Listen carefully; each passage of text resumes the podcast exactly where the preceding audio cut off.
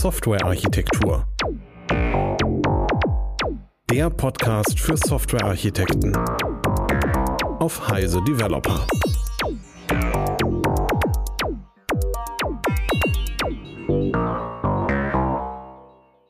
So, willkommen zu einer weiteren Episode vom äh, Softwarearchitektur Podcast. Und ähm, heute eine Episode, zu der eigentlich Alexander Neumann die Idee hatte. Und zwar hat er uns angesprochen zu einer Episode aus dem Maschinenraum des Konferenzbusinesses, um Softwarearchitektinnen und Entwicklerinnen zur Mitarbeit bei Konferenzen zu ermutigen und Vorträge zu halten. Und wir wollen äh, dafür die OOP-Konferenz, äh, die jetzt letzte Woche war, bei der jetzt auch der Call for Paper gerade vorbei ist, so ein bisschen jetzt als Muster benutzen. Und äh, das mache ich nicht alleine, sondern ich habe zwar tatsächlich zwei Gäste. Ähm, Jutta, möchtest du dich kurz vorstellen und etwas darüber sagen, was du so mit Konferenzen zu tun hast? Na klar, gerne. Also mein Name ist Jutta Eckstein und ähm, ich erstmal von dem, was ich mache heutzutage, ist, dass ich eher in der agilen Welt unterwegs bin, da mit dem Schwerpunkt mehr und mehr auf Nachhaltigkeit. Wie können wir nachhaltiger werden durch und mit Agilität? Ähm, was die Konferenzen angeht, so bin ich unter anderem Program Chair der OOP. Das ist die Konferenz für Software- und Systemarchitektur in Deutschland. Und ähm, bin aber auch als Sprecherin, als Program Committee Mitglied, als Track Chair und so weiter auf verschiedenen anderen internationalen Konferenzen unterwegs. Genau, vielen Dank. Ähm, und schön, dass du da bist. Michael, was möchtest du kurz etwas über dich und deine Konferenzerfahrung sagen? Mein Name ist Michael Stahl. Ich bin schon ungefähr seit 30 Jahren auf Konferenzen. Also als ich äh, beruflich gestartet bin, war ich gleich auf einer, zu der mich der Frank Buschmann überredet hat damals. Und habe auch schon eine Konferenz geleitet, das war die Tools USA. Und bin auch in verschiedensten Rollen, in verschiedenen Konferenzen tätig, von Sprecher bis Programm oder beziehungsweise mit Program Chair oder Program Board oder halt eben auch ähm, sozusagen auch mal als Chair von irgendeinem Tutorial oder Workshop äh, Bereich.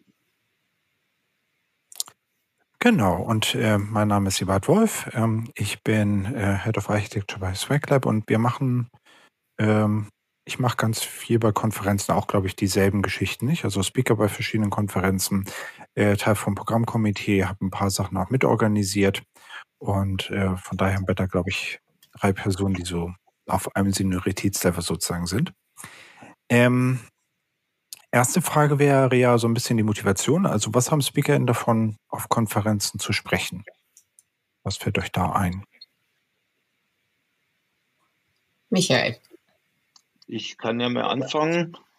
Ich überlege mal, warum ich die ersten Konferenzen mitgemacht habe. Zum einen war es natürlich schon die Sichtbarkeit, hat man auch in der Firma halt erwartet, äh, dass man nach außen auch sichtbar ist.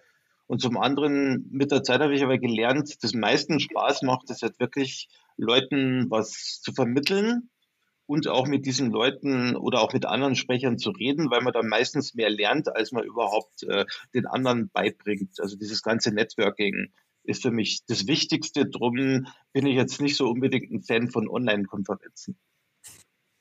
Mhm ich mag das, was du gesagt hast, von wegen, man lernt dabei selbst auch ganz viel. Also das ist definitiv ein Punkt auch, dass ich finde, wann immer ich irgendeinen Vortrag, wo, wo halte, einreiche, entwickle, ähm, bietet es mir einfach eine Reflexion über das, was ich eigentlich da gerade gelernt habe oder mache, die Dinge auf den Punkt zu bringen, also wirklich so einen Fokus zu halten.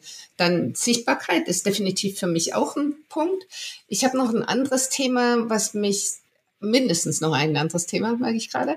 Ähm, es ist auch für mich so, dass ich manchmal, wenn ich neue Themen erarbeite, dann mache ich ganz gerne so Workshops und dann versuche ich eben das Thema mit einzubringen und dann rauszufinden, zum Beispiel, was ist denn der rote Faden? Wo fangen die Leute an, Fragen zu stellen, wo ich denke, ach, das kommt doch später noch, aber demnach muss es wohl weiter nach vorne, wenn jetzt diese Fragen auftauchen oder auch, dass manchmal tatsächlich auch inhaltlich das ganze Thema damit weiter nach vorne geht. Also gerade wenn wenn ich mich eben auf einem Gebiet bewege, was sehr neu ist, was einfach noch gar nicht wirklich voll da und entwickelt ist.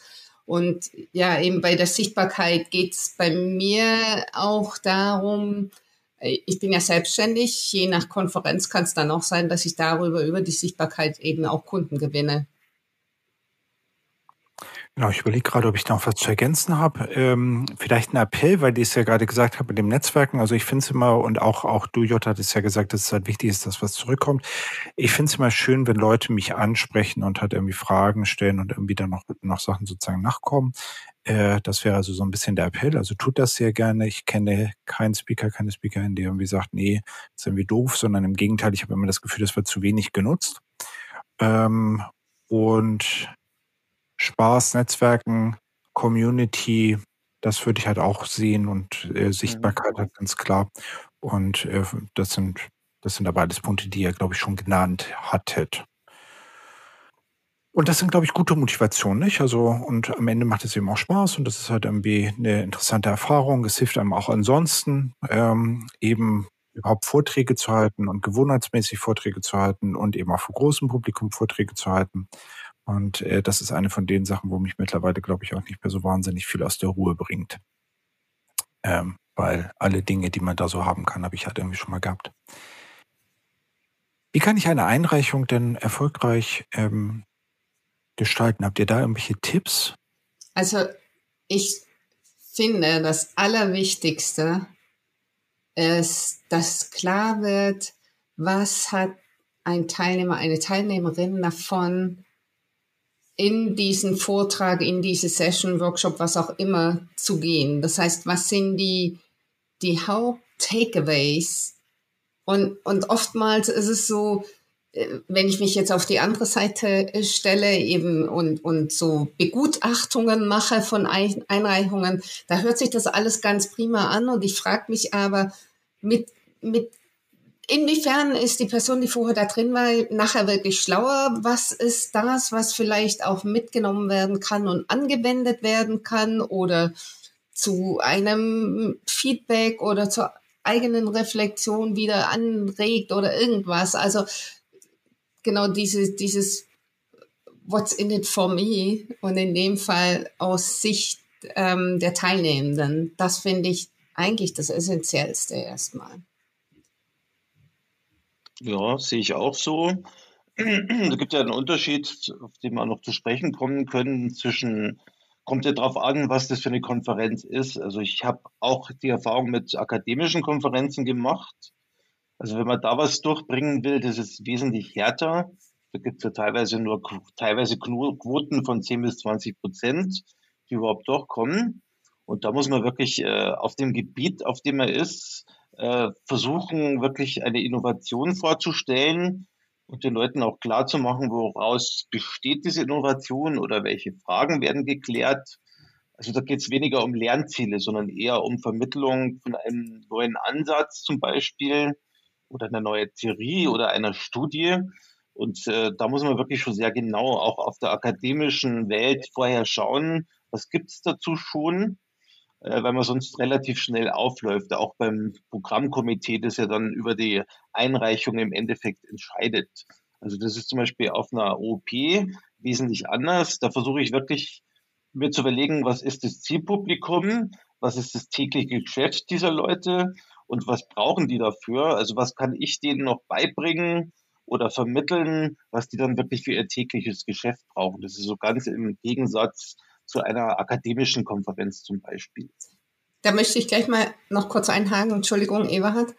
Das, das Ding ist tatsächlich zweierlei. Also zu einer guten Einreichung gehört dieses, dass ich meine, mein Publikum im Auge habe und gleichzeitig habe ich aber die Leute im Auge, die auswählen, die die Evaluation machen.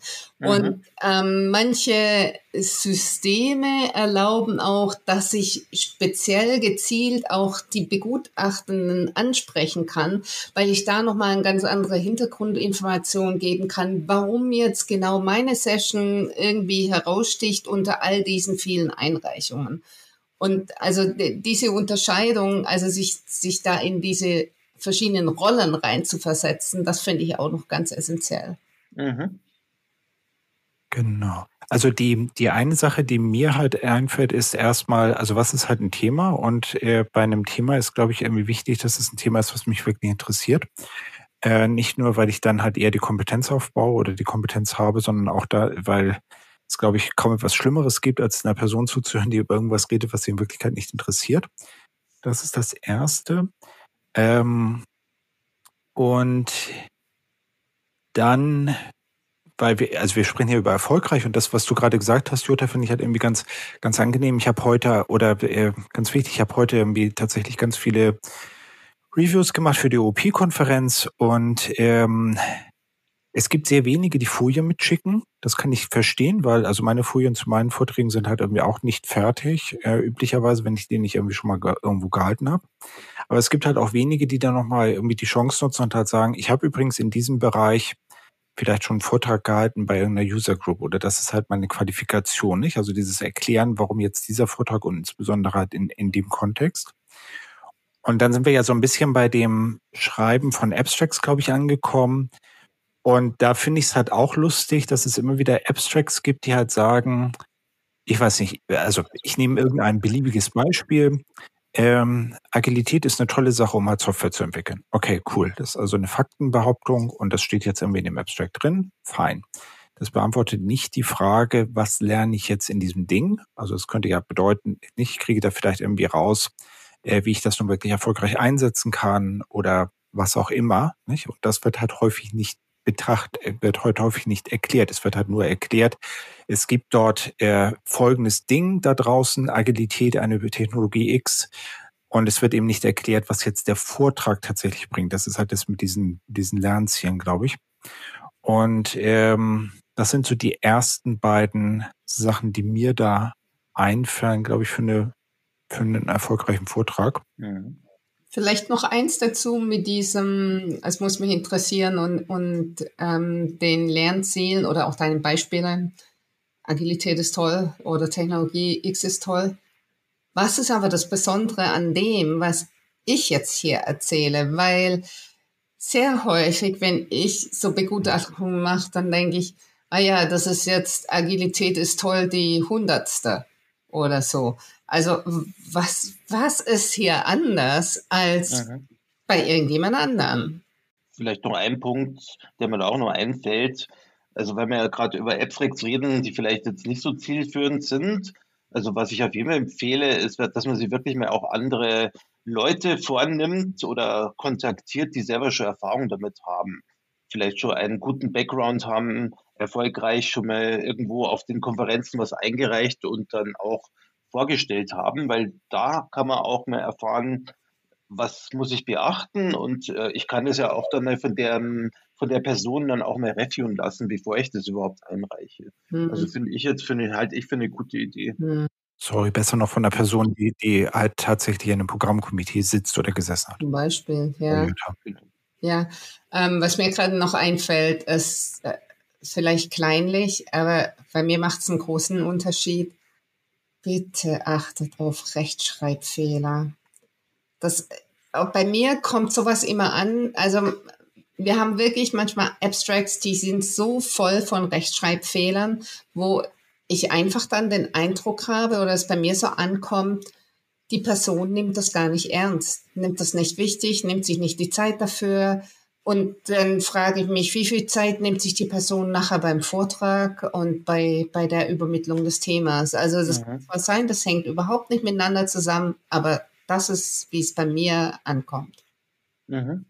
Das ist ein ganz hervorragender Punkt. Ähm, ich habe heute halt auch tatsächlich einen Abstract gehabt, wo ich irgendwie gedacht habe, okay, du schreibst also zwei Sätze und die stehen da halt irgendwie. Ähm, mhm. nee, also das, das kann ich halt einfach nicht akzeptieren, weil das halt auch den anderen Leuten gegenüber halt unfair wäre. Und ähm, das ist, glaube ich, so der allererste Schritt, nicht? Also, dass man das Gefühl hat, dass da irgendwie, dass da halt irgendwie, wie soll ich sagen, also dass äh, die Zeit, die ich investiere, um das Ding zu lesen, nicht signifikant höher ist als die Zeit, die halt investiert worden ist, um es zu schreiben. Ja. Vielleicht doch ein kleiner Punkt, der mir nur einfällt. Es kann ja auch vorkommen, auch mir ist es schon passiert, dass ich eben abgelehnt werde mit Vorträgen, egal auf welchen Konferenzen. Was mich dann aber immer weitergebracht hat, war wirklich zu lesen, die Gründe, warum das eben nicht angekommen ist, damit ich es halt das nächste Mal wirklich dann besser machen kann. Also das finde ich, selbst so eine Niederlage in Anführungsstrichen kann eben zum Erfolg umgemünzt werden später. Ein Riesenthema, was du aufmachst, Michael.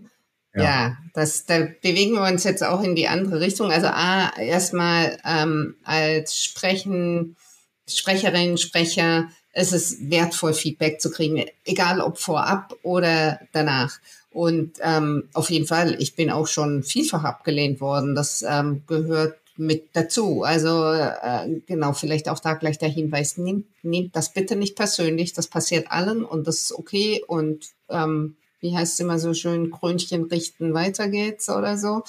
Ähm, und das, das andere ist aus begutachtenden Sicht ist es halt ein schwieriges Thema, weil manchmal müssen wir, wenn ich jetzt die OP hierher nehme, müssen wir richtig, richtig gute Sachen ablehnen. Und zwar aus unterschiedlichsten Gründen. Also ähm, es kann zum Beispiel sein, dass dieses Thema dieses Jahr gar nicht so richtig ansteht. Es ist nicht Fokus. Mhm. Oder wir haben schon genau dieses Jahr 25 zu diesem Thema Einreichungen und irgendwas war dann, hat uns mehr angesprochen, was aber nicht heißt, dass es im nächsten Jahr auch dieses uns mehr ansprechen würde. Vielleicht wäre da genau das andere eher besser. Also man kann da nicht immer ganz den Schluss ziehen.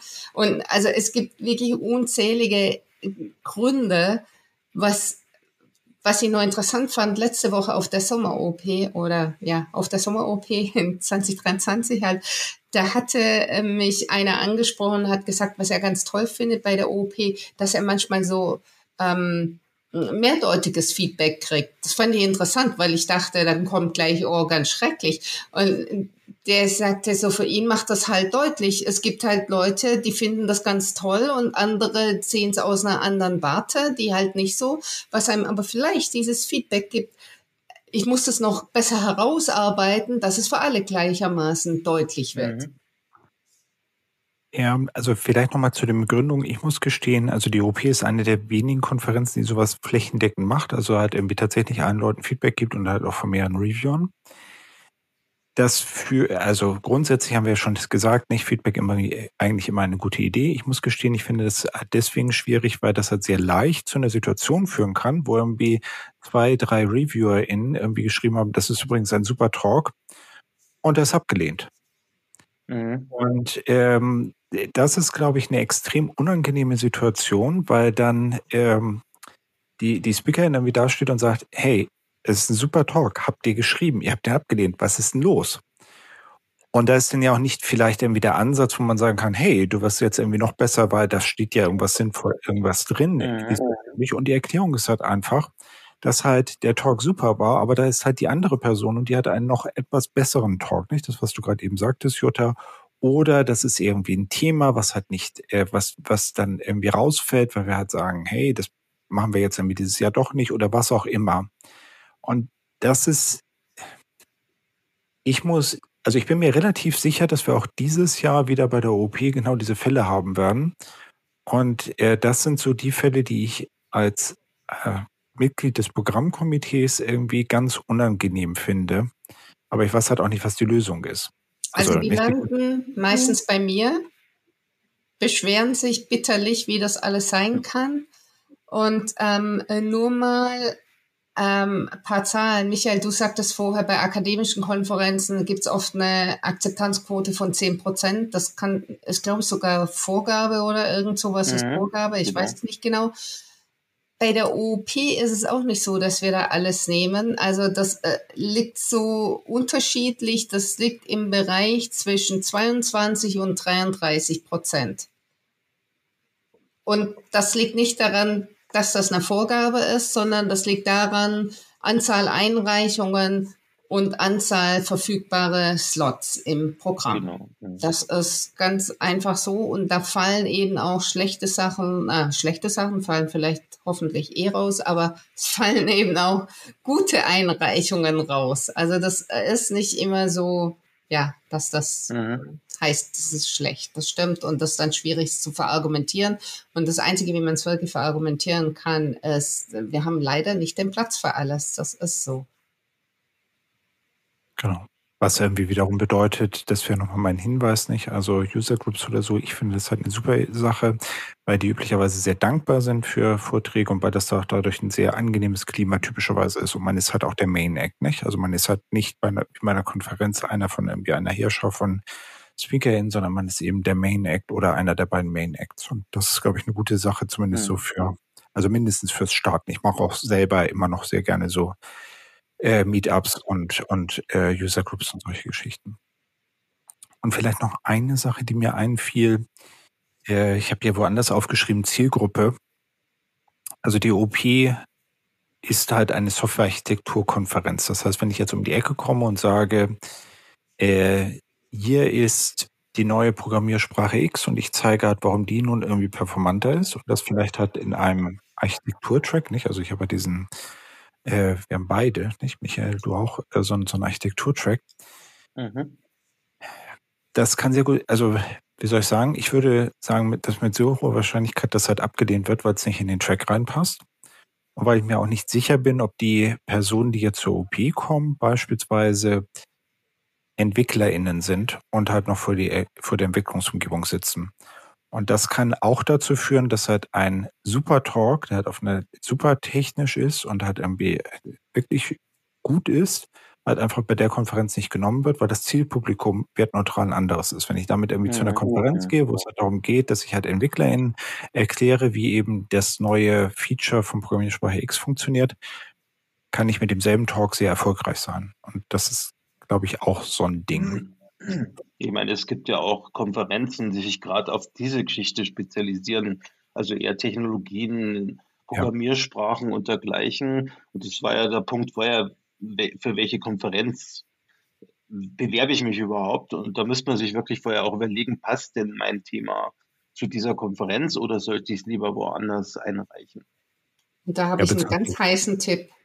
Lest den Call for Proposals es, die Konferenzen, die haben immer in irgendeiner Form einen Call, einen Aufruf für, manchmal für Submissions, für Papers, für Proposals.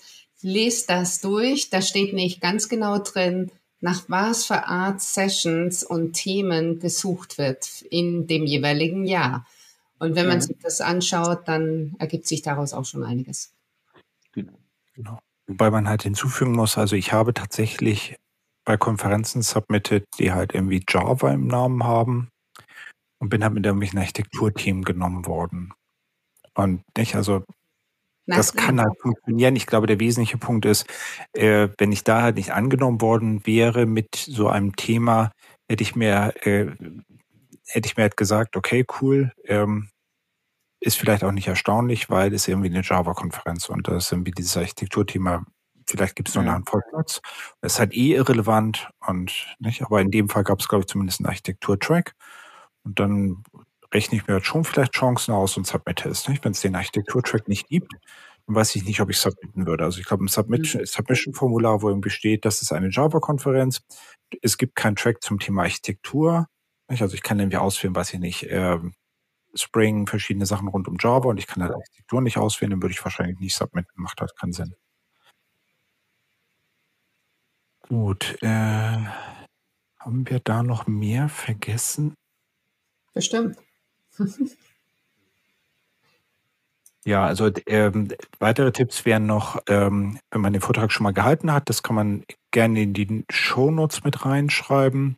Das ist zum einen mit offenen Karten spielen, zum anderen bedeutet das, dass man da irgendwie Erfahrung hat. Mhm. Mir fällt gerade auch noch was ein. Nämlich, wenn ich sowas mache, ähm, gerne auch mit jemand anderen zusammen. Also gerne als Pair Speaker in auftreten. Das A hilft das auch vielleicht erstmal eigene Sicherheit zu kriegen, vielleicht auch mit jemandem, der die das schon öfter gemacht hat oder auch nicht. Beides in Ordnung, ja, aber das ist auf jeden Fall auch noch ein Tipp. Und Entschuldigung, Eberhard. Ich Nee, äh, ist ein sehr guter Tipp, funktioniert ja auch umgekehrt. Also als Newbie kann ich halt mich an jemanden ranhängen. Das ist, glaube ich, auch eine sehr gute Idee. Genau. Äh, Habe ich aber an verschiedenen Stellen auch gemacht und das ist, glaube ich, also eigentlich viel zu wenig, nicht? Also sollte ich irgendwie öfter mal machen.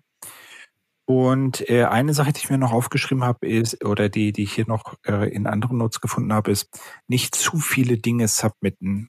Hm. Ähm, ich habe jetzt, also de, das hängt für mich in erster Linie allerdings mit dem Glaubwürdigkeitsthema zusammen. Also irgendwann ist es halt so, dass ich äh, dann Schwierigkeiten habe zu sagen, äh, hier ist halt der fünfte Talk, der sechste Talk, wo ich halt jetzt in einem ganz anderen Bereich nochmal irgendetwas erzähle. Ich muss jetzt gestehen, ich habe bei der OP in zwei Tracks äh, drei und zwei Sachen eingereicht. Ich glaube, das ist fein, weil ich da irgendwie die Kompetenz sozusagen nachweisen kann.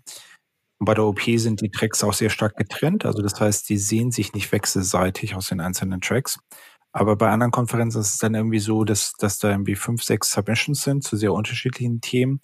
Und dann, also das kann eventuell klappen. Aber gerade als Newbie würde ich eher erwarten, dass es halt die eigenen Chancen verschlechtert. Also es ist besser zu sagen, nicht, ich habe hier diese Bio, ich habe dieses Thema, ich kann dir halt genau sagen, warum ich dafür halt qualifiziert bin und dann vielleicht noch einen zweiten Talk mit, das ist fast dasselbe Thema, nur ein bisschen anders hingemacht, als wenn ich jetzt irgendwie sage, hier ist übrigens das eine, das andere und das dritte und nicht, es sind irgendwie drei sehr unterschiedliche Sachen, ist, glaube ich, weniger erfolgversprechend. So. Genau, dann haben wir das, glaube ich, erledigt. Dann ist halt die Frage, äh, welche Konferenzen wählen wir aus und warum tun wir das? Also wie ich vorher schon mal gesagt habe, ich will beide Arten von Konferenzen, über die wir schon gesprochen haben, akademische. Also wenn ich zum Beispiel, ich arbeite ja bei der Siemens auch in der Forschung, zumindest zum ein Drittel meiner Zeit. Und da, wenn wir irgendwas in dieser Richtung tun, dann sind wir dann natürlich auch angehalten, Erfindungsmeldungen zu machen oder auch eben äh, akademische Paper mal einzureichen. Vor allem, da geht es mir eher ums Networking. Das wird wirklich dann auf dieser Konferenz mit den Leuten sprechen kann, die auf einem ähnlichen Gebiet forschen und vielleicht mir einiges voraus haben, von denen ich dann zum Beispiel auch gut lernen kann.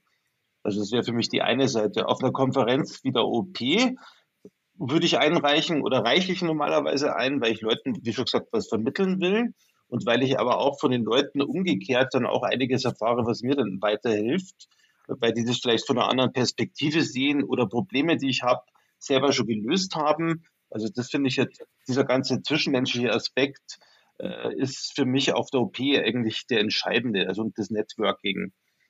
Nicht unbedingt, äh, aber auch, dass ich jetzt dann als Sprecher dort auftreten kann auf so einer Konferenz, sondern auch dieses ganze Networking drumherum.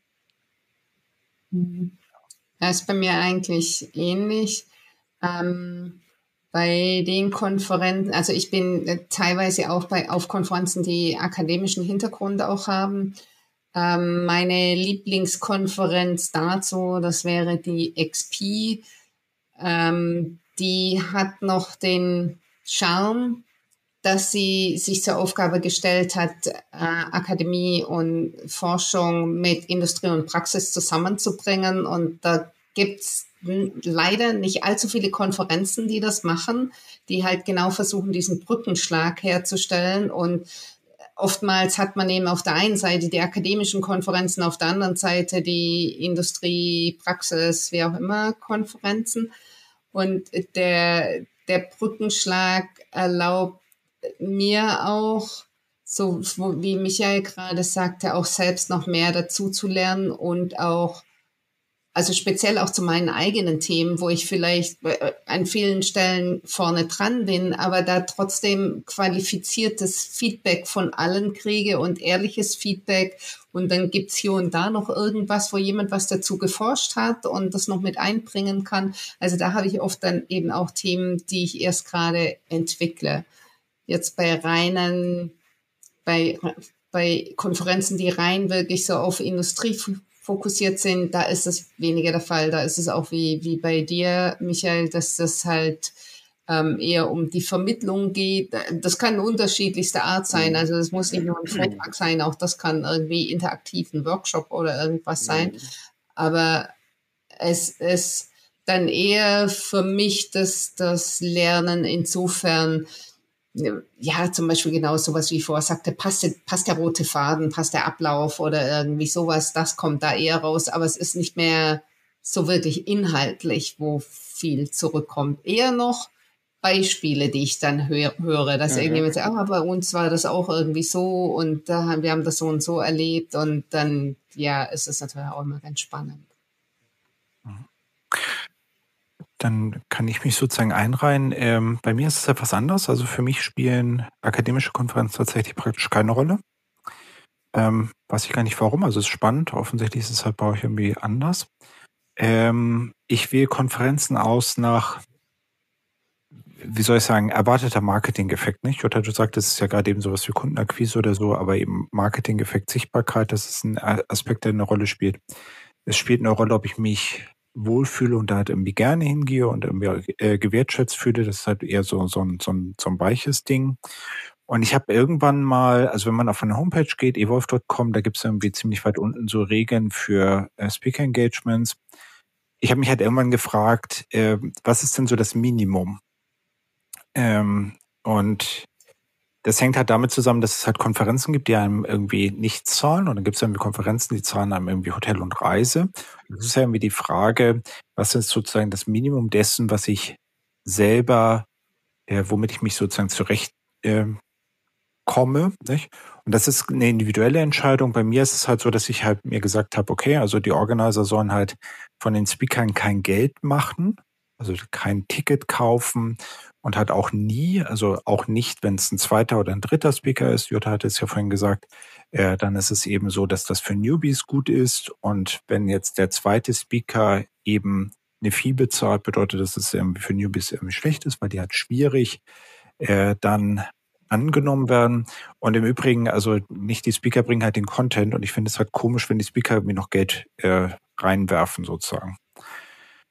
Dann habe ich aufgeschrieben, ähm, es darf außerdem ein, einem Eintritt äh, nicht irgendwie noch eine zusätzliche Voraussetzung für, dafür geben, dass man an dem Event teilnehmen kann, also ein Zertifikat oder irgendwie sowas, weil das finde ich halt irgendwie komisch, nicht? Also die Dinge, die ich erzähle, sollten halt möglichst allen zugänglich sein und da irgendwie nochmal sozusagen eine Auswahl zu treffen, ist irgendwie komisch.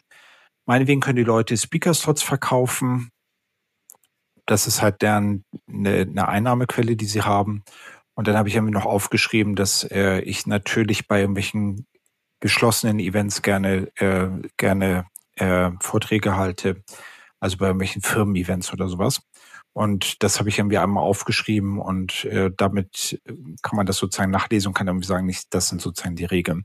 Ich weiß nicht, ob ich es damit überdreht habe, nicht? Also ob man jetzt irgendwie sagen muss, ähm, also ob man sich sowas sozusagen hinschreiben muss.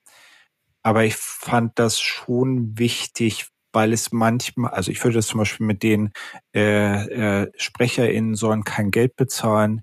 Das würde ich ja nicht reinschreiben, wenn es nicht Bedingungen gäbe bei Konferenzen, äh, wo so etwas tatsächlich passiert und manchmal irgendwie auch auf absurde Art und Weise, nicht? Also Forderungen nach potenziellem Schadensersatz, wenn man halt nicht auftaucht. Quatsch, mache ich nicht. Und äh, damit ist das halt sozusagen einmal geklärt und halt ähm, sauber definiert. Nicht? Wir sind ja zum Glück nicht in einer Branche, wo wir halt irgendwie massiver sozialer Ausbeutung ähm, unterworfen sind, aber ich habe es dann mir trotzdem mal aufgeschrieben einfach. Ich hätte gerne den Michael gehört, aber dann ähm, jumpe ich da rein. Ähm, ich bin ein bisschen anders aufgestellt, glaube ich, als ihr beide, weil ich eben selbstständig bin. Und von daher A, von daher, aber auch generell, ich sehe das ein bisschen anders. Ich kann keine allgemeinen Regeln aufstellen. Äh, das kommt bei mir ganz stark auf die Konferenz an. Also es, es gibt zum Beispiel, also A, muss ich sagen, Sprechen, das, das war meine große Überraschung, als Covid auftauchte. Sprechen ist tatsächlich inzwischen ein Standbein meines Business wo ich früher mal gedacht habe, ja, ich, ich spreche halt hier und spreche halt da und irgendwie mache ich es ja eh auch gern und weiß auch immer. Das war für mich nicht wirklich Teil des Portfolios, wurde es aber immer mehr, aber mir war es nicht bewusst. Und ähm, das heißt, Jetzt sind wir aber bei einem ganz anderen Thema, nämlich nicht ich reiche ein, sondern werde, werde dann eben eingeladen. Das, das hattest du ja auch gerade angesprochen, Eva. Man, man wird eben dann auch über die Sichtbarkeit zunehmend auch eingeladen. Und wenn das, ähm, also wenn das eine Einladung ist, die vor allem darum geht, dass ich eine Keynote halte, dann habe ich einfach einen Satz dafür, was das kostet. Ähm, natürlich einschließlich Reisekosten und auch, dass ich äh, da keine Konferenzgebühr bezahlen muss, ganz klar, als sowas. Ähm, dann äh, gibt's für mich Konferenzen, ähm, wie sage ich denn? Also A, genau, die einfach so, so für mich wichtig sind fürs Netzwerken und zwar Netzwerken zwar schon auch mit Teilnehmen, aber ganz stark auch mit den Sprechenden, die da sind. Also einfach, ähm, ja, die Leute aus meinem Feld und dass ich mich mit denen auch austauschen kann. Ähm, das heißt, das sind dann auch übliche Konferenzen, üblicherweise Konferenzen, da will ich auf jeden Fall hin. Das heißt, ich reiche da ein und mache da auch irgendwie dies und das. Da ist es äh, auch eine Variation zwischen Reis, ähm, ja, Reisekosten werden übernommen. Manchmal gibt's ein Mini-Honorar, manchmal gar nichts, aber definitiv wird die Konferenzgebühr übernommen. Und dann gibt's noch das andere, ich hatte die vorher schon erwähnt, die XP-Konferenz, die ist einfach so, also akademische Konferenzen im Übrigen, Eberhard allgemein, bezahlt man dafür, auch wenn man spricht, das ist da üblich. Ist auch bei der XP üblich, was ein bisschen dann immer wieder ähm, zu verargumentieren ist, weil es halt eine, eine Mischkonferenz ist und mit diesem Brückenschlag. Und das auf der anderen Seite, die, was, was die XP für mich auszeichnet, ist, dass nahezu, nahezu alle, ich glaube, das sind so 80 Prozent der Teilnehmenden, sprechen auch. Was gleichzeitig halt heißt, man kann nicht sagen, die 20 Prozent finanzieren irgendwie das Catering, äh, die Miete der Räume, bla bla bla, sondern alle bezahlen ja. da eben auch was. Das, auch wenn man spricht, das ist dann auch mehr ein Austausch untergleichen vielleicht auch. Ich kenne auch beide Fälle, wo man wirklich selber zahlen noch muss.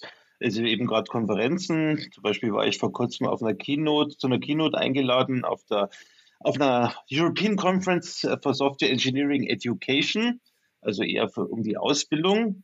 Das war aber eine akademische Konferenz, kannst schlecht Geld verlangen. Die haben halt die Übernachtung bezahlt. Ist für mich aber okay, weil ich eben dadurch auch wieder selber ja auch was davon habe. Und Eintritt musste ich nicht bezahlen. Also das war schon kein Thema. Und persönlich, wenn man als Angestellter von einer Firma halt unterwegs ist, dann ist es nicht so wichtig, dass man da jetzt irgendwo ein Honorar kriegt unbedingt. Also dann kann man auch teilweise die Reisekosten von der Firma genau. äh, übernommen bekommen. Und äh, das ist quasi eine ganz andere, also ganz andere Geschichte dann, die dahinter steckt.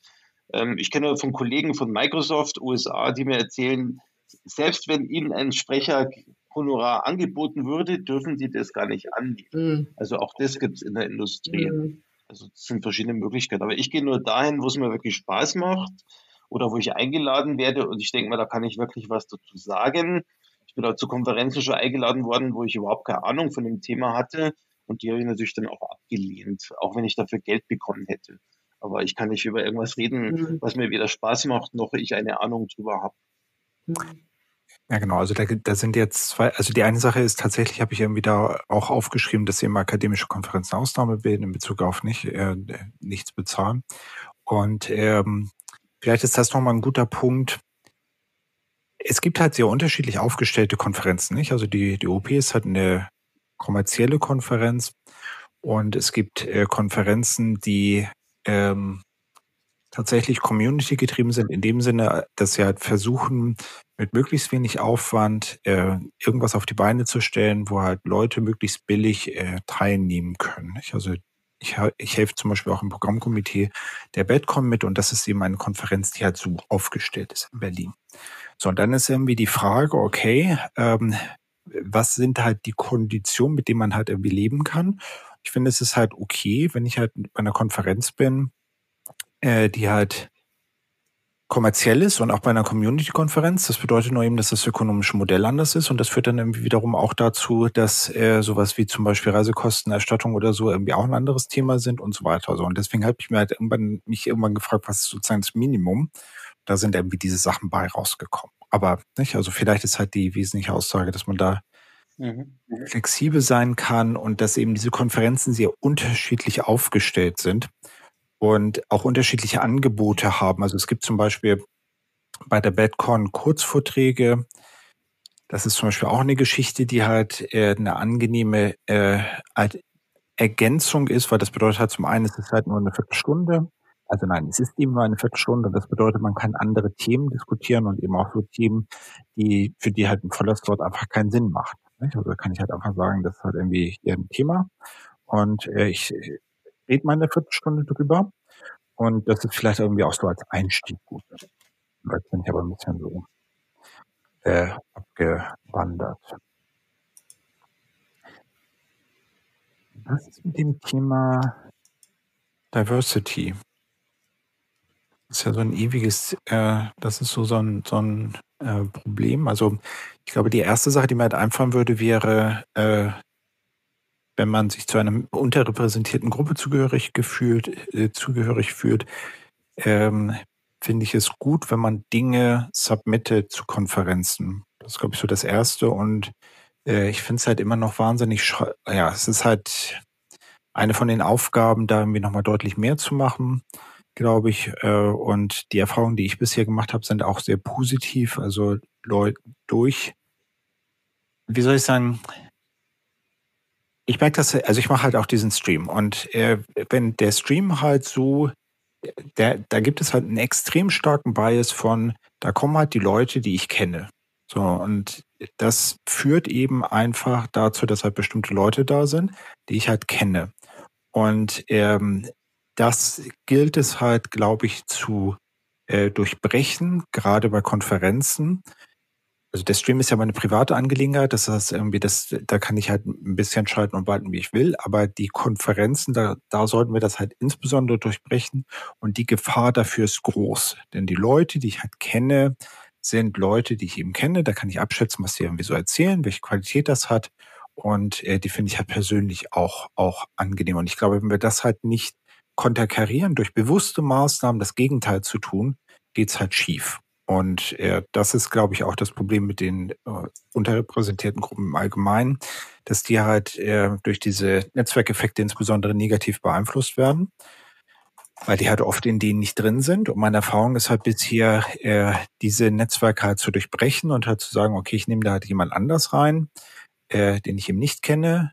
Das ist, hat sich in der absolut überwiegenden Anzahl der Fälle, wo ich das gemacht habe, als sehr positiv oder das mitbekommen habe, als sehr positiv herausgestellt. Deswegen nicht. Also tut das halt. Das ist eine gute Idee. Es hat auch was mit so Role Models zu tun, dass man dann, wie gesagt, nicht da vorne steht halt irgendwie ein Repräsentant einer unterrepräsentierten Gruppe. Und das ist, glaube ich, für, für Beteiligte auch im Publikum irgendwie hilfreich. Und ich finde es halt immer schade. Ja, ich hatte davon, äh, wenn man halt irgendwo sitzt und halt feststellt, nicht, ist es halt, also alle sehen irgendwie gleich aus. Das ist irgendwie doof. Ja, das ist ja mit ein Thema, was ich mir für die OOP auf die Fahnen geschrieben habe. Und wir sprechen jetzt aber eher von, von der Organisatorenseite her. Und ich mache ja die OOP als Program Chair jetzt schon einige Jahre. Ich habe die also 2012 übernommen mit aus 2011 einem Frauenanteil von unter sieben Prozent. Und wir sind jetzt bei knapp 30. Also es schwankt gerade immer so ein bisschen zwischen irgendwie 28, 29, irgendwas, also irgendwie so. Ähm, ich weiß, das ist nur ein Teil der Diversity.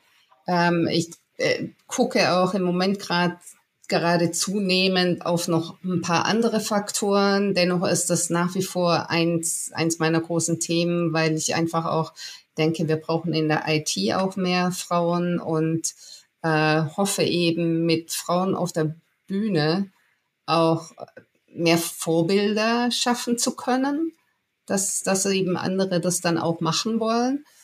Und ähm, naja, es ist nach wie vor so, es funktioniert vor allem darüber, über, über explizite Einladung. Und ich möchte jetzt auch hier nochmal das wiederholen, was wir vorher schon gesagt hatten, nämlich, wenn man sich selbst unsicher ist, also weil man vielleicht meint, ja, ich bin aber nicht hier dieser alte weiße Mann, wie doch alle oder auch mittelalt, unsere ITler, nee, es gibt auch junge natürlich Nerds. Bin vielleicht auch kein junger, weiser Nerd oder irgendwie sowas.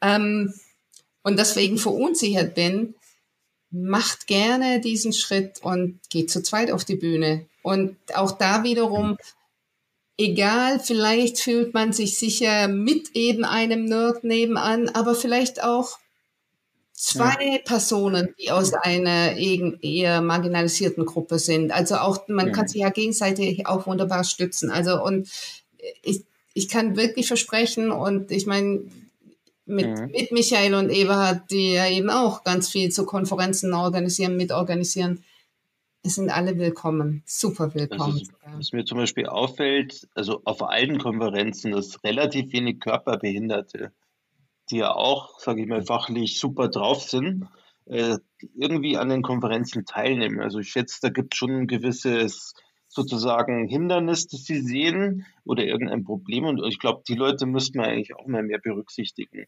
oder auch sozusagen provozieren oder motivieren, auch mehr einzureichen. Mhm. Genau. Das, ähm, also Diversity ist halt, ist, ist in verschiedenen Dimensionen, das glaube ich ist ein wichtiger Punkt.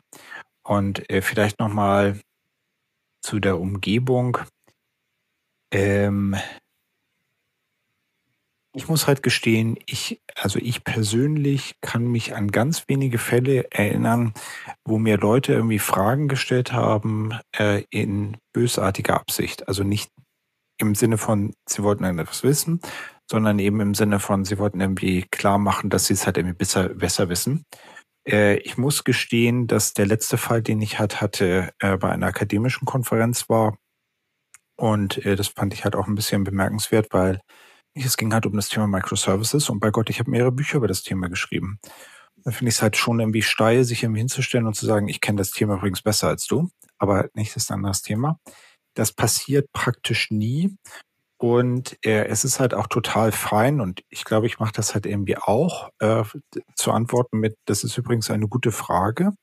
Und äh, ich, ich weiß halt die Antwort auch nicht. Und das, also, wie soll ich sagen, ähm, man man hat halt an der Stelle ja, äh, es gibt ja eine, eine Asymmetrie bei der ganzen Geschichte, nicht? Ich stehe vorne, ich habe den Beamer, ich habe den Klicker, ich habe den Laptop, ich habe die Folien, ich kann dann was erzählen, ich habe das Mikrofon. Und äh, das ist halt etwas, also man ist von daher üblicherweise in der sicheren Position. Und äh, es ist, wie gesagt, total fein zu sagen, keine Ahnung, nicht? Oder gute Frage, weil ähm, man kann eben nicht alles wissen und tatsächlich bin ich halt auch dankbar für Fragen, ähm, die ich nicht beantworten kann, weil das irgendwie nochmal eine interessante Möglichkeit ist, irgendwie über Dinge nachzudenken, nicht? Also weil eine Frage, die ich halt selber nicht antizipiert habe, ist ja eine Frage, die tatsächlich ähm, bedeutet, dass ich darüber nochmal reflektieren muss. Und tatsächlich ist mir das letzte Woche auf der OP auch passiert, dass irgendwie durch die Fragen, die gekommen sind, äh, ich auf die Idee gekommen bin, dass da eigentlich in dem Talk nochmal so ein Aspekt drin ist, den ich eigentlich nicht ernsthaft behandelt habe. Nicht? Und das ist eigentlich auch nochmal spannend. Nicht? Also könnte man irgendwie auch nochmal was draus, draus drehen. Also lange Rede, kurzer Sinn. Ähm, ich weiß nicht, ob das sozusagen hilft, aber ich glaube, diese Fragengeschichten, äh, ich zumindest sehe die nicht ernsthaft als problematisch gut, aber ich, ich sitze da irgendwie auch schon länger dran. Nicht? Also von daher ist es vielleicht weiß ich nicht, ob es sozusagen hilft. Das hatte ich übrigens, als ich begonnen habe, äh, Vorträge zu halten, auch als Problem. Ich habe mir gedacht, da sitzen wahrscheinlich 50 Spezialisten äh, und du bist jetzt nicht jetzt wahrscheinlich nicht der große Greg und musst trotzdem da bestehen. Aber was ich jetzt über die Jahre kennengelernt habe, ist, man ist, hat in gewissen Sachen Expertise, in anderen eben nicht. Und dazu kann man auch stehen, weil wenn ich mich jetzt hinstelle und über alles was sagen kann, dann bin ich aus meiner Sicht auch nicht glaubwürdig. Hm. Wir, wir sind, glaube ich, gerade beim Thema schon. Ich habe eine äh, Einreichung akzeptiert gekriegt, was dann? Jetzt präsentiere ich. Irgendwie stehen wir da so ein bisschen. Und für mich ist oft ähm, so ein Ding, was ich auch immer versuche weiterzugeben an andere, die, die Personen, die da im Publikum sitzen, da ist niemand gekommen, um den Sprecher, die Sprecherin äh, ja. verlieren zu sehen oder blöd aussehen zu sehen, sondern die sind alle gekommen, weil sie interessiert sind zu hören, was, was man denn zu sagen hat. Und wenn, wenn man mit diesem Wissen auf die Bühne geht, ist es schon ein anderes Gefühl, wie wenn ich da drauf mhm. gehe und denke, oh, die werden wahrscheinlich gleich alle, alle Lücken finden, die ich habe. Nein, die freuen sich über alles, was sie von mir erfahren. Und dann kann ich aber auch vielleicht andersrum annehmen mhm. von denen, die halt dann auch eine andere Erfahrung vielleicht gemacht haben oder eben eine Frage stellen, die ich vielleicht nicht beantworten kann, aber wahrscheinlich kann ich sogar die meisten beantworten. Das ist ja oft noch die Überraschung, hatte ich jetzt gerade letzte Woche auch wieder, wo eine vorher sagte, wahrscheinlich kann ich sowieso überhaupt keine Frage beantworten, konnte aber alle beantworten, ja, weil sie war halt Expertin da. Aber es ist halt so eine Unsicherheit, die man manchmal auch hat, ist auch unbenommen. Und wenn, wenn man aber was nicht weiß, ist es überhaupt kein Problem. Mhm. Und genau wie du sagst, Eberhard, war eine großartige Frage, habe ich noch nie Gedanken drüber gemacht. Mhm. Schreibe ich mir auf. Also ich sehe das auch immer so, ich bin Vortragender in einer Community, bin also Teil davon, nur derjenige, der jetzt gerade spricht, und ähm, da kann es auch Punkte geben, die ich nicht weiß oder Punkte, wo ich vom Publikum lernen kann. Aber man ist im Prinzip so eine Community und nicht irgendwie hier steht Lehrer und hier stehen Schüler oder sitzen Schüler, sondern es ist für mich eher gleichwertig, ob ich jetzt einen Zuschauer habe oder einen Zuhörer oder ob ich jetzt der Sprecher bin. Sehe ich jetzt ehrlich gesagt keinen Unterschied außer den, den der Ebert gerade genannt hat. Der hat natürlich das Mikrofon und die Folien und so alles Mögliche ähm, hat so ein bisschen mehr die Kontrolle, aber im Endeffekt ist für mich schon so ein bisschen, ist nicht von oben nach unten, sondern auf dem gleichen Level. Ja, das ist noch ein guter Punkt. Ich, ähm, ich, ich habe nochmal darüber nachgedacht, warum das eigentlich für mich so ein, so ein Thema ist. Ich glaube, ich habe früher eben sehr am Anfang, ich erinnere mich dunkellösens, äh, Vorträge damit Schwierigkeiten gehabt aus genau dem Grund, nicht? Weil man irgendwie denkt, hey, da kommt halt irgendjemand und versucht dann sozusagen abzuschießen. Und das kommt vielleicht irgendwie durch solche Prüfungssituationen, nicht? Man, also an der Uni gibt's ja irgendwie klassisch so ein Prüfungsgespräch. Und da ist ja schon die Intention herauszufinden, was diese Person irgendwie weiß oder nicht. Und ich fand das, was du gesagt hattest, Jutta, halt sehr schön. Das ist hier halt anders. Die Leute wollen irgendwie was erfahren. Und das bedeutet, dass man eigentlich ein gemeinsames Ziel hat und dadurch halt in, erstmal in einem ganz anderen Setting ist und äh, wenn man eben sagt, man weiß es nicht, bedeutet das nicht, dass die Zensur schlechter wird, sondern es ist halt erstmal, es ist halt erstmal so und äh, hilft halt irgendwie allen Beteiligten weiter, nicht? Also es ist halt besser, als, als da Sachen sozusagen vorzuschützen. Vielleicht ist noch ein anderer Aspekt, äh, das sind halt auch, auch fachliche Vorträge und äh, wie soll ich sagen, wenn da vorne, wenn da vorne jemand steht und mir irgendetwas erzählt, wo ich halt das Gefühl habe, hey, es hat also ich, ich sehe das halt komplett anders, ähm, dann ist das für mich, wenn es nachvollziehbar ist, hilfreich, weil ich irgendwie verstehe, dass es halt eine andere Meinung gibt und ich kann daraus irgendwie was aufbauen. Und das ist, glaube ich, auch wieder etwas anderes. Also äh, es ist insbesondere so, dass mich das normalerweise emotional nicht berührt, nicht? Also ich habe nicht das Gefühl, dass, also es bringt mich halt nicht äh, dazu, ähm, jetzt irgendwie zu, zu sagen, okay, das ist halt eine große Katastrophe oder so. Das ist was anderes. Ich habe eine Situation gehabt, wo halt eine Person im Prinzip erzählt hat, dass halt Masken gegen Covid nicht helfen. Das ist eine andere Geschichte. Und mhm. äh, das ist eben auch tatsächlich eine Geschichte, die, äh, die mich in dem konkreten Szenario äh, emotional aber hallo berührt hat. Habe ich auf technischen Konferenzen, glaube ich, nie gehabt. Und das, ähm, das ist halt einfach ein anderes Umfeld, nicht? Also einfach da gegeben dadurch, dass wir halt irgendwie typischerweise eben, also wir nicht, wir reden nicht über gesellschaftspolitische Dinge, äh, sondern eben über irgendwelche Sachen, die halt in, in IT-Projekten passieren. Und äh, das ist eben eine von vornherein eine andere professionelle äh, Umgebung. Und mir ist es, glaube ich, auch noch nie, doch, stimmt gar nicht. Mir hat irgendwie einmal tatsächlich jemand erzählt, äh, dass das, was ich erzähle, ein bisschen grenzwertig ist. Äh, das lag halt daran, dass ich im Prinzip gesagt habe, hey, Kosten sind halt nicht so wichtig und der hatte halt äh, sein Geld damit verdient, Kosten zu optimieren. Nicht? Und mhm. da muss ich gestehen, mhm. dass halt auch wieder ein wertvolles Feedback war, weil, guter Punkt, habe ich irgendwie nicht so richtig auf der Rolle gehabt. Und ja, solche Personen gibt es, nicht? Die halt irgendwie den ganzen Tag nur Kosten optimieren. Mhm. Und offensichtlich machen die halt auch einen äh, wirtschaftlich wertvollen äh, Job, weil am Ende optimieren die halt Kosten. Kann ich also ausrechnen. Also ich hatte schon mal jemand drin, der wirklich provoziert hat, das hat aber so lange getrieben. Ich hab, bin relativ ruhig geblieben, bis die äh, anderen Zuhörer sozusagen auf ihn aufmerksam geworden sind und irgendwann ist er dann gegangen. Das heißt, das Problem hat sich sozusagen von selbst gelöst. Solche Leute kann es geben, aber das ist wirklich in wahrscheinlich ein Promille aller Vorträge, wo man, die man jemals hält. Hoffen wir, dass das eher, eher encouraging war als das Gegenteil davon. Ja, das habe ich mich gerade auch gefragt. Genau. Also, ich würde nur sagen, ich, ich gehe ja auch als Zuschauer in andere Vorträge und da freue ich mich auf den Vortrag. Da gehe ich ja nur rein, wenn mich der interessiert und weil ich da was Neues lernen will. Da bin ich eigentlich dem Speaker gegenüber positiv gestimmt. Sonst würde ich da ja gar nicht reingehen. Also das muss man sich auch mal als Sprecher überlegen. Die Leute kommen ja, weil sie sich für das Thema interessieren, vielleicht sogar auch für den Sprecher. Ähm, also das ist eigentlich eher eine positive Grundvoraussetzung, die man da eh schon hat. Also wie du, wie ihr gesagt habt, es ist da niemand drin normalerweise, der einem da irgendwie das Leben schwer machen will. Gut, was haben wir noch an äh, Themen? Wir hatten ja noch als Abschlussthema das Thema Tipps zum Vortrag selber.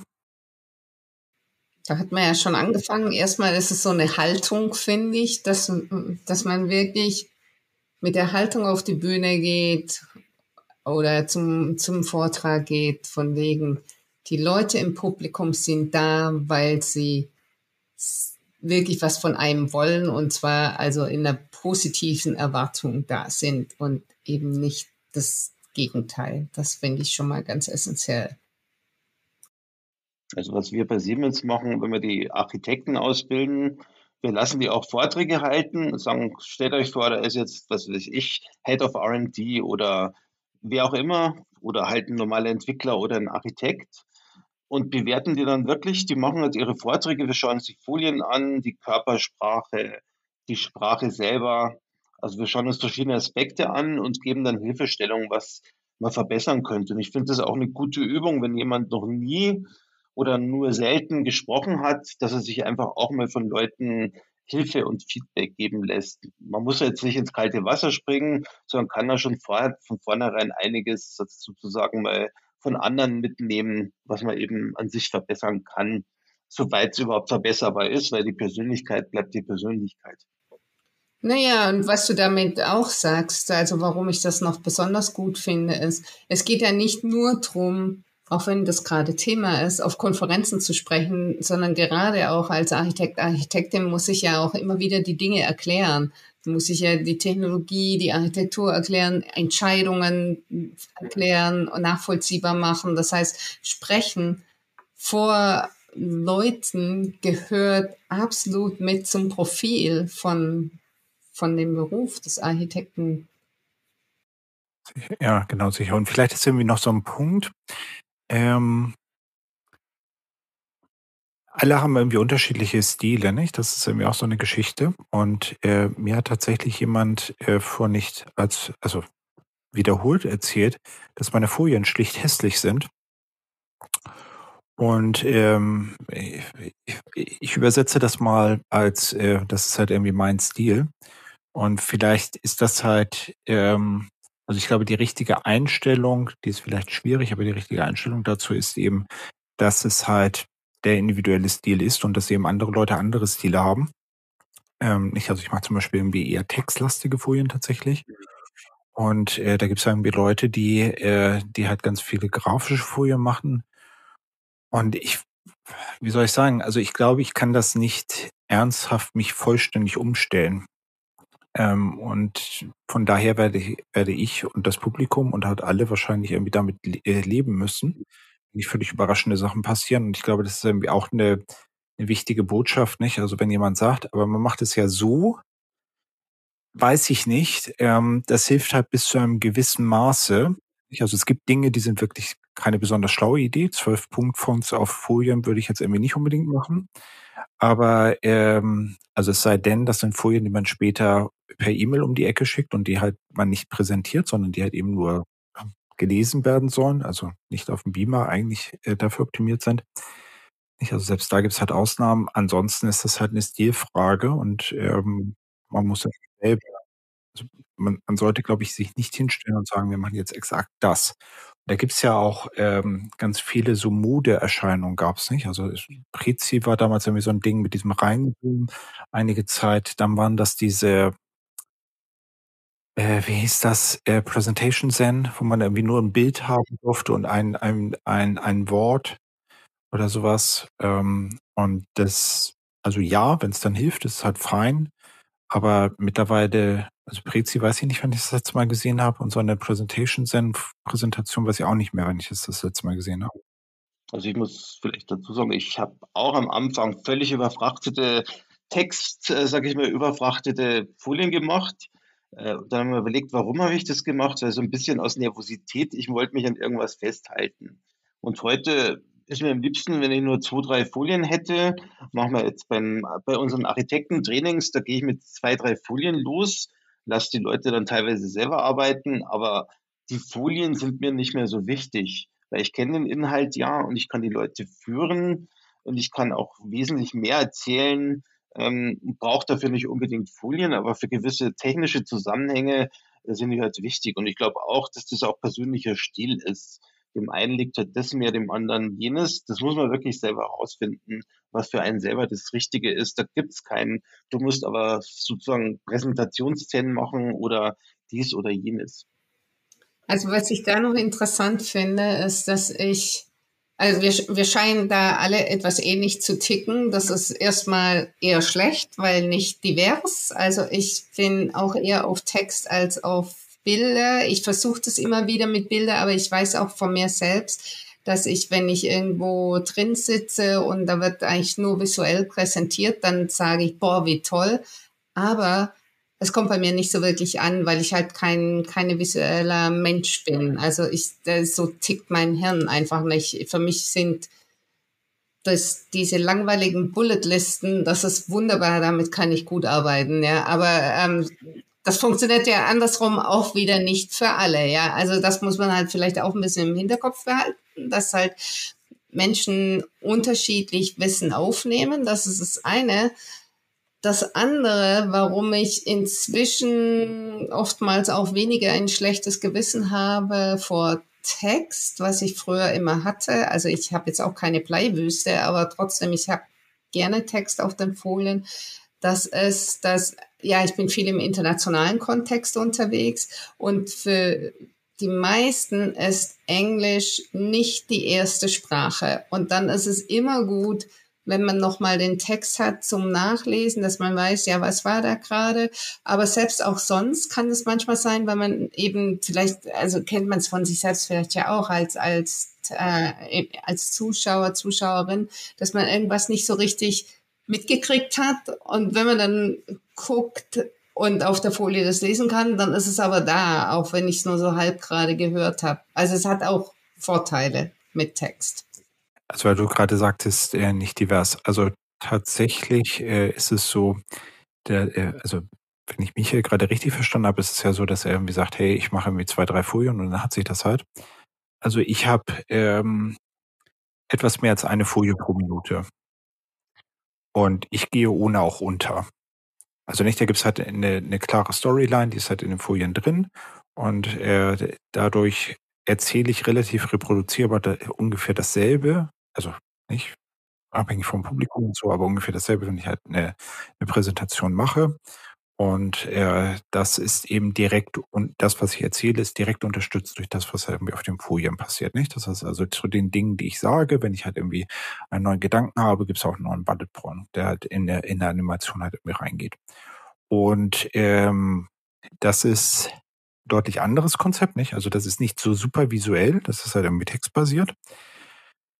Ich komme damit bis jetzt ganz gut zurecht.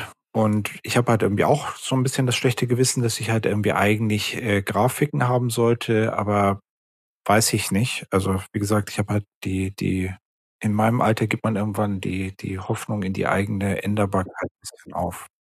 Ich muss sagen, ich habe von euch beiden schon Vorträge gesehen und ihr macht die Vorträge passend zu eurem Typ. Also mir wird das jetzt gar nicht auffallen oder bewusst werden. Habt ihr da mehr Grafiken, Text verwendet? Ihr kommt aber so rüber, also dass ihr da die Sache versteht und ihr könnt es auch gut vermitteln. Und das ist das Einzige, was zählt. Ob da jetzt viel Text draufsteht oder jede Minute mehr als eine Folie, das ist eigentlich völlig egal. Ja, also genau, da kommt eigentlich wieder dieses, es muss zu einem passen, zum, zum eigenen Stil passen und vielleicht auch das nochmal als Tipp für einen Vortrag man muss sich selbst damit wohlfühlen. Also irgendwie, wenn, wenn ich hier irgendwas mache, mit dem ich halt nicht wirklich was anfangen kann, dann macht es wenig Sinn, das zu tun. Und das ist eigentlich viel mehr der Punkt, glaube ich. Ein Tipp habe ich, glaube ich, tatsächlich noch. Also das, was für mich zumindest gut funktioniert. Was für mich gut funktioniert, ist kurz vor dem Talk nochmal die Folien durchzugehen und zu editieren. Und zwar nicht deswegen, weil ich sie halt irgendwie nochmal umstelle, sondern weil ähm, wenn ich sie mir nur angucke, hilft mir das nicht so sehr in der Vorbereitung, als wenn ich irgendwie sage, okay, ich überarbeite sie jetzt nochmal, weil ich es dann so, ich vermutlich, weil ich es dann irgendwie nochmal durchdenke und dann sage, okay, hier was, da was. Also meist, nicht, das sind dann so Winzigkeiten. Ich sage halt, äh, ich, ich baue nochmal die Animation um, ich baue nochmal da einen Bullet Point oder so, nicht? Also die Folien sehen im Wesentlichen gleich aus, aber sind halt leicht unterschiedlich und ich habe es irgendwie nochmal überarbeitet und das mache ich eben tatsächlich irgendwie eine Stunde oder anderthalb oder so vom Vortrag.